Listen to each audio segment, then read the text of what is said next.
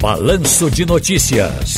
Tá no seu direito. Hoje com o doutor Ítalo Negreiros, presidente da Comissão de Direito Médico e da Saúde da UAB Olinda. Doutor Ítalo, obrigado por atender a nossa equipe de produção aqui do Balanço de Notícias da Rádio Jornal. Muito boa tarde, seja bem-vindo. Boa tarde, Ciro. Boa tarde a todos que acompanham a Rádio Jornal.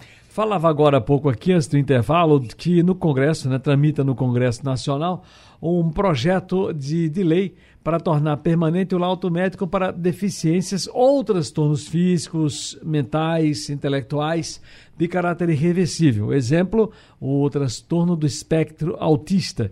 O projeto de lei é da deputada federal Maria Arraes do Solidariedade. Na prática, o que muda? O que é que nós já temos? O que é que estão pensando em mudar na prática?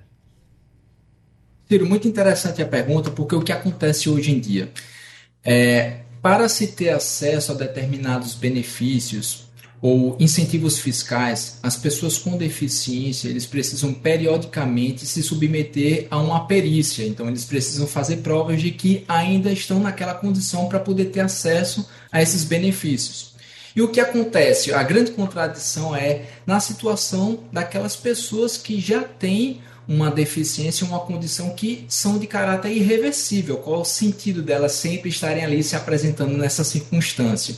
E aí, o que a proposta de lei propõe é exatamente afastar essa obrigatoriedade da pessoa toda vez ter que periodicamente fazer prova nesse sentido. Agora, doutor Ítalo, como é que o senhor avalia essa, essa medida? É interessante, é importante? Estava faltando esse, digamos, essa calibragem? Eu entendo, Ciro, que ela é bastante positiva, principalmente quanto aquelas pessoas com deficiência que têm dificuldades com mobilidade, com locomoção. Então, elas não precisam passar por esse constrangimento todas as vezes para fazer prova daquilo que já é irrefutável. Então, isso diminui consideravelmente a questão da burocracia para essas, para essas pessoas e, consequentemente, traz mais qualidade de vida para elas. Agora, como é que será a emissão desse documento? Esse documento ele precisa observar algumas coisas. É um laudo médico, que ele é produzido por um médico, um profissional especialista credenciado, tanto na rede pública quanto na rede privada de saúde.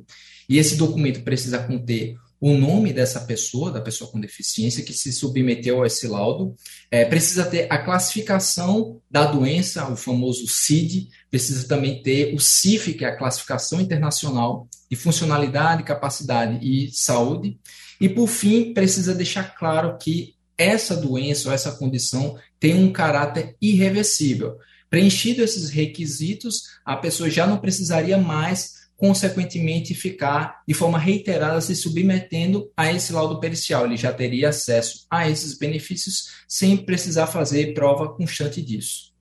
Muito bem, doutor Ítalo Negreiros, muitíssimo obrigado mais uma vez, um grande abraço, felicidades para o senhor e até a próxima para todos nós, Ciro. Até a próxima e boa semana e bom trabalho. Ítalo Negreiros é presidente da Comissão de Direito Médico e da Saúde da OAB Olinda, aqui com a gente, colaborando com o quadro Tá no Seu Direito.